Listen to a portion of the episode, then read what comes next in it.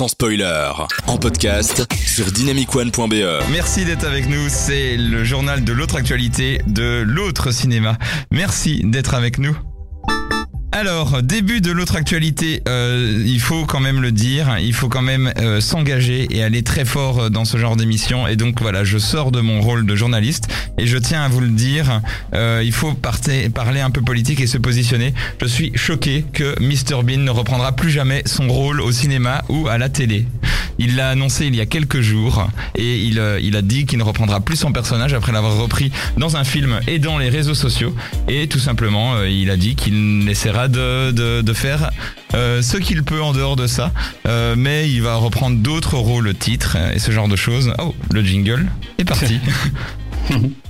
Théo, meuble pendant 10 secondes. Quelle tristesse. Mais euh, moi, je ne suis pas très triste en fait. En, en vrai, il y a tellement de Mr Bean qu'on peut les revoir et les revoir euh, toujours avec plaisir. Donc, euh, C'est vrai. je ne suis que faussement attristé par cette nouvelle. C'est vrai. Moi, j'avais l'impression que ça faisait très longtemps que j'avais plus vu quelque chose de nouveau de sa part. Oui. Moi, je me disais À part aussi. les Jeux Olympiques de. Si on compte les Johnny English. En vrai. Repassons à la musique sérieuse. Oui. Euh, information suivante. Dans le même style, euh, Borat a annoncé qu'il ne reprendra plus son rôle non plus, étant donné que Donald Trump euh, n'est plus réélu. Il a dit, vu que Donald Trump n'est plus là, moi je l'avais fait en réaction à Donald Trump, et cette fois-ci, je ne reprendrai plus ce rôle. En tout cas, pour l'instant, on sait jamais qu'il y ait des conneries qui arrivent.